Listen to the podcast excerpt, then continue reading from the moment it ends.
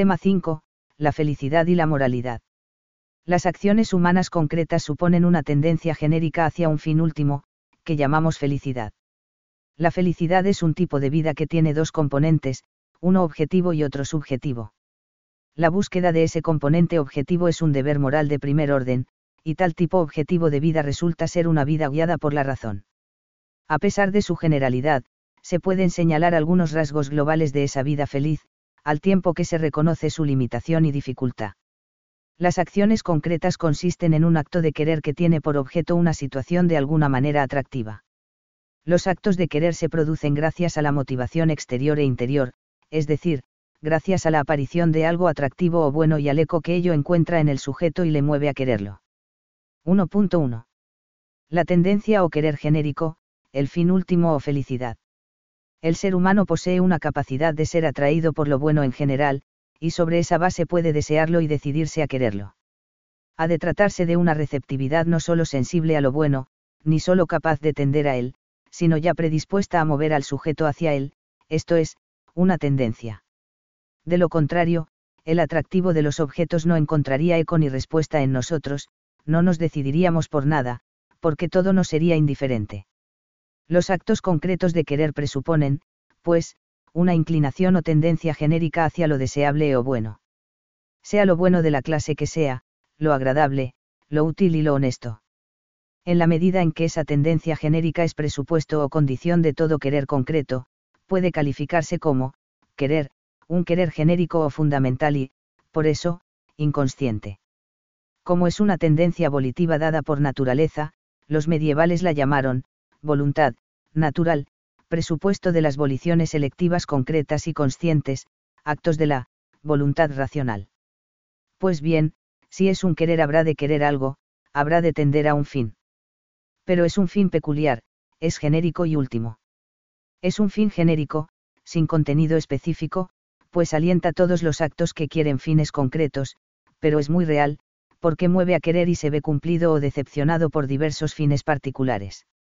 Es el fin general que se quiere en todos los fines determinados. Es un fin último, en el sentido en que todos los demás se quieren por él, es el fin que en última instancia se quiere por sí mismo. Pero no significa que sea el último que se logra, ni que todos los demás sean puro medio para él, sino que está genéricamente dado en todos los fines. Lo que se subraya llamando lo último es que se quiere por sí, de modo absoluto, sin justificación ulterior. A ese fin genérico y último se le llama, felicidad. La felicidad es general, es un tipo o género de vida, un modo de vivir que tiende a realizarse en actos concretos.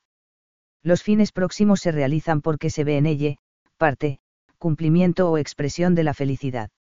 A veces se habla de los fines próximos, de los actos concretos que se quieren y realizan, como medios para lograr la felicidad.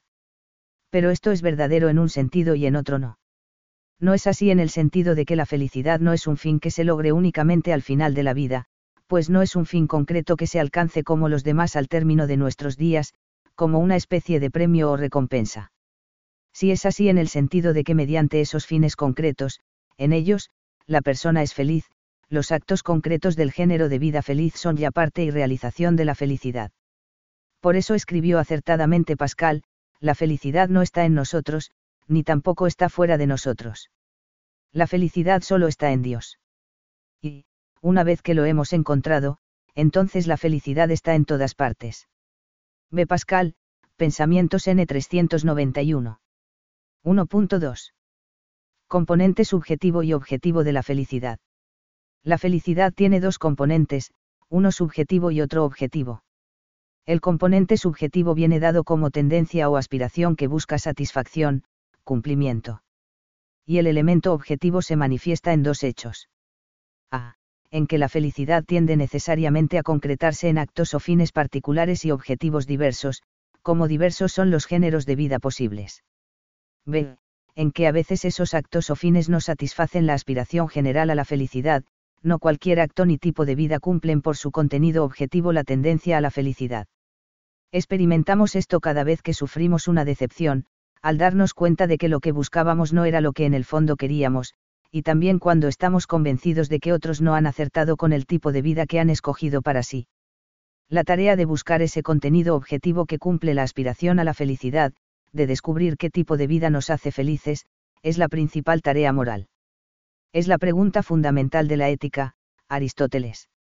Si existe, pues, algún fin de nuestros actos que queramos por él mismo y los demás por él, y no elegimos todo por otra cosa pues así se seguiría hasta el infinito, de suerte que el deseo sería vacío y vano, no tendrá su conocimiento gran influencia sobre nuestra vida, y, como arqueros que tienen un blanco, no alcanzaremos mejor el nuestro. Aristóteles, Ética Nicómaco 1094 a 18 a 24. Pues en esa indagación no solo buscamos la ciega satisfacción de nuestros deseos, sino para qué estamos hechos, en el fondo, para qué vivimos.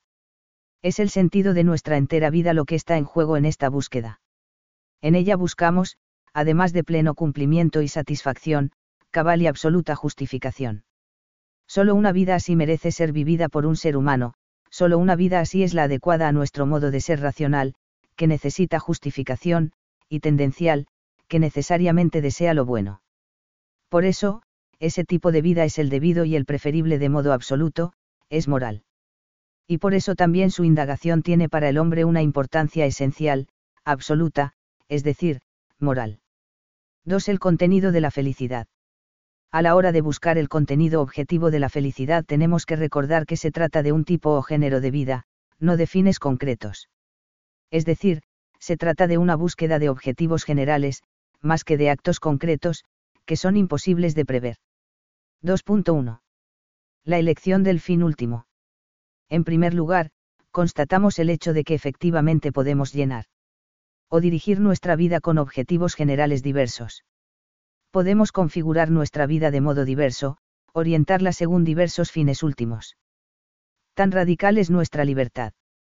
Ya Aristóteles enumeraba un elenco básico, hay quienes buscan la felicidad en el placer, otros en el honor, otros en la sabiduría, otros en la virtud, etc. Esta radical posibilidad de la libertad humana es compatible con la necesidad no libre de tener que elegir un fin último que determine los fines próximos, no elegimos tener que escoger un fin último, pero sí cuál escogemos de hecho, no elegimos tener que ser felices, pero sí cómo pretender serlo. De hecho, las personas nos merecen el juicio moral más profundo por el ideal de vida que se proponen y por el que se afanan, por el motivo fundamental que inspira y con que dan vida a su conducta. Sin embargo, también constatamos juicios morales espontáneos que niegan que algunos de esos fines acierten a cumplir, del todo o en parte, la tendencia fundamental a la felicidad. Nos parece claro que hay fines que no pueden cumplir la felicidad o el fin último que en el fondo queremos. Por ejemplo, cuando alguien empeña su vida en la construcción de una nación a cualquier precio, incluso de vidas humanas, o cuando un drogadicto no desea al menos cuando aún puede elegir sino satisfacer su adicción el mayor tiempo posible, o cuando una persona solo busca brillar presuntuosamente o dominar despóticamente en la esfera pública, o cuando uno toda amistad por verla como estorbo de sus propósitos egoístas, etc., en casos como estos afirmamos enseguida que esas personas no viven una vida lograda, digna, feliz, por mucho que quieran libremente su fin. Es más, aunque se digan satisfechas, nos resistiremos a creer que en el fondo sean felices, o al menos pensaremos que podrían serlo más. Bien es verdad que la cultura predominante hoy no favorece buscar un contenido y criterio objetivo de felicidad, sino que pregona el relativismo en este punto. A ello contribuyen varios factores que se potencian entre sí. La crisis de la idea de una naturaleza humana con una consistencia objetiva y con una finalidad teleología objetiva. El individualismo que considera los consejos sobre la vida privada como una intrusión coercitiva, y que no ve fines comunes para todos los hombres o para comunidad alguna el liberalismo que sostiene una libertad ausente de criterio para la propia vida, con el único límite de no colisionar con la libertad de los demás. El lógico resultado de estas influencias es un concepto subjetivista o emotivista de la felicidad, donde ésta solo consiste en satisfacción sin importar cómo, lo cual tarde o temprano termina siempre en la búsqueda del placer sensible hedonismo, porque es la satisfacción que se produce más rápida y fácilmente pero la coyuntura cultural y los avatares sufridos por la idea de la felicidad no deben oscurecer lo que vivimos y podemos descubrir en nuestra experiencia. 2.2. La vida racionalmente guiada.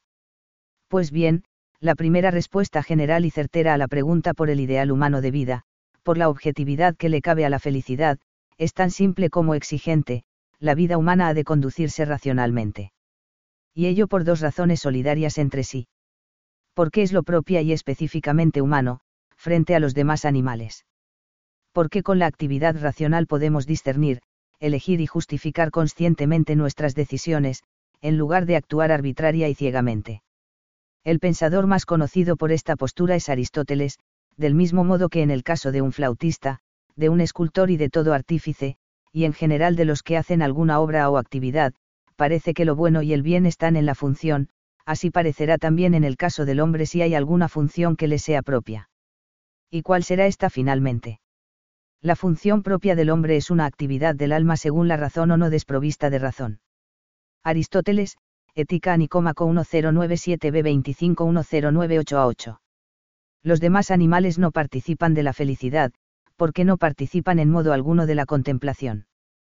Por consiguiente, hasta donde se extiende la contemplación se extiende también la felicidad, y los que tienen la facultad de contemplar más son también los más felices, no por accidente, sino en razón de la contemplación, pues ésta de por sí es preciosa.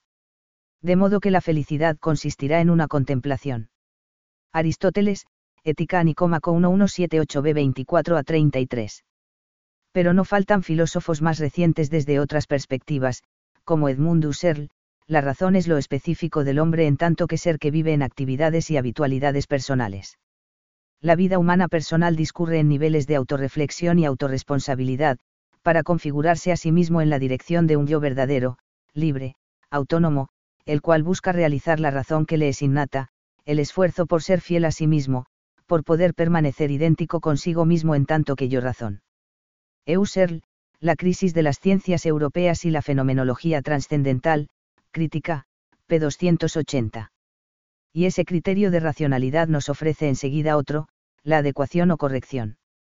Esto es, las acciones humanas es preferible y debido que sean, no motivadas por intereses e impulsos puramente subjetivos, sino racional o razonadamente adecuadas, han de ser como deben ser de acuerdo con lo elegible y la situación en cada caso. Este criterio parece y es muy general, pero no puede ser más concreto, porque la adecuación de una acción, de un comportamiento, de una vida, depende de su objeto y situación, y estos son variadísimos. Pero un criterio general en la teoría no significa que sea vago e inútil en la práctica. Es un criterio que no dicta ciertamente lo que se ha de elegir y hacer, pero sí cómo se ha de elegir y obrar, lo que es más propio de la naturaleza racional y libre del hombre. Aún pueden señalarse algunas características de la felicidad específicamente humana, es decir, algunos rasgos de la felicidad que es posible para el ser humano por ser tal. 3.1. La felicidad global. Una primera característica es que debe ser global y omnicomprensiva. La felicidad que deseamos la deseamos para siempre. Y no solo en todo el futuro, sino también en la medida de lo posible ya en el presente. Queremos también una felicidad armónica, es decir, a, que englobe coherentemente las diversas actividades y facetas del obrar humano, profesional, social, familiar, personal, acorde con la profunda unidad del ser humano y su tendencia a buscar un sentido unitario de la vida. B. Que integre las distintas dimensiones del ser y vivir humanos, la intelectiva, la volitiva y la afectiva, radicada en la unidad interna de ese ser y vivir. Por eso el sentido común se revela tarde o temprano contra los reduccionismos de cualquier intelectualismo, voluntarismo o sentimentalismo. Al final tales modelos se revelan como inhumanos e insatisfactorios, además de fracasar pedagógicamente. Y precisamente desde este punto de vista hay que entender el criterio de vida racional antes mencionado, no se aboga por una vida puramente intelectual, sino de una vida también de voliciones y afectos, según la razón. Es decir, no es una vida solo de actos de la razón, sino de, una actividad del alma según la razón o no desprovista de razón, Aristóteles. La razón no admite ninguna distinción en teórica, práctica y estética y ello por más que se haga, el ser hombre es un ser teleológico y un deber ser y esta teleología impera en todos y cada uno de los haceres y proyectos yoicos, en todos estos haceres y proyectos puede comprender el tela apodíctico mediante la autocomprensión. Husserl, La crisis de las ciencias europeas y la fenomenología trascendental, crítica, p. 283. 3.2. La felicidad personal. Un segundo rasgo de la felicidad humana es su carácter personal. Ser feliz es sentirse feliz, vivir felizmente es vivirse y saberse feliz. Ese adecuarse de nuestra vida a las exigencias de la razón no consiste en algo así como subsumirse anónimamente en un modo de vida general, ignorando nuestra peculiar identidad y plegándonos a unos dictados universales. La felicidad humana, el fin adecuado, la vida feliz, ha de ser universalmente el mismo para todos pero, a la vez, individuado en cada uno. De entrada, todos y cada uno tenemos una actividad profesional, un papel en la sociedad y en el mundo, que elegimos libremente, dentro de unos límites, y que configura un ideal también de ese modo peculiar de vivir, lo que llamamos la vocación profesional. De manera que queremos ser felices específicamente en ese campo.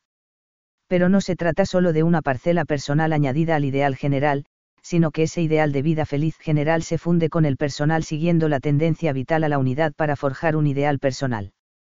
Según este, cada uno aspiramos a nuestra felicidad viviendo las exigencias generales en nuestra propia situación, e incluso según nuestro propio estilo e imprimiendo el cuño de nuestro peculiar carácter. Esto explica que nos identifiquemos con modelos de personas, reales o ficticias, total o parcialmente, más fácilmente que con normas o criterios, esto responde a lo que realmente el ser humano es y aspira a ser por su índole personal. En esas tres esferas, la general, la profesional y la personal, que en realidad se viven fundidas, encontramos satisfacción, preferibilidad y deberes específicos. 3.3. La felicidad limitada. Como tercera característica de la felicidad humana pueden señalarse un conjunto de circunstancias que reconocen la limitación y la dificultad de vivir felizmente. No pasarlas por alto es esencial si la ética pretende tener significado práctico, si quiere ser realista. Y es que el ser y obrar humanos es limitado, así como el mundo en el que opera, desde varios puntos de vista. A las posibilidades que escogemos excluyen otras también deseables y a veces deseadas. B. La coexistencia y convivencia con otros es muchas veces, ciertamente, una fuente de felicidad y una ayuda que multiplica nuestra capacidad de acción. Pero a veces resulta también una limitación cuando los intereses de varios se alzan como incompatibles. C. Otra dificultad para la vida feliz sobre todo si no se acepta y encauza con serenidad deriva del carácter temporal y progresivo de la vida humana. A veces queremos retener la felicidad alcanzada, pero, además de que no podemos detener el tiempo y la vida, ello excluiría la aventura de seguir protagonizando nuestra vida. D. Por último, nadie en este mundo está al margen de la buena omitía. La fortuna, de los griegos. La posibilidad de carecer de un entorno familiar, social o económico favorable, e incluso tenerlo desfavorable, o de que teniéndolo nos sobrevenga un revés de cualquier tipo, tiñe nuestra aspiración a la felicidad con un tinte de precariedad y de amenaza. Consciente de estas circunstancias limitantes, la filosofía moral, comenzando con Sócrates, Platón y Aristóteles, vio enseguida la necesidad de jerarquizar los bienes básicos que deseamos para ser felices, de modo que sepamos escoger bien en caso de incompatibilidad o de carencia de alguna clase. Si no podemos siempre ser plenamente felices, al menos salvemos lo esencial de una vida feliz. Hay unos esenciales, que son superiores y que dependen solo de nosotros, el ser justo en todos sus aspectos, y otros que son inferiores, prescindibles, y que no dependen totalmente de nosotros, la amistad, la fama, la salud, la riqueza. Lo cual confirma que la vida moralmente buena y debida constituye el núcleo y condición de la vida feliz, lo más digno y pleno que el hombre en el fondo desea como preferible y que debe absolutamente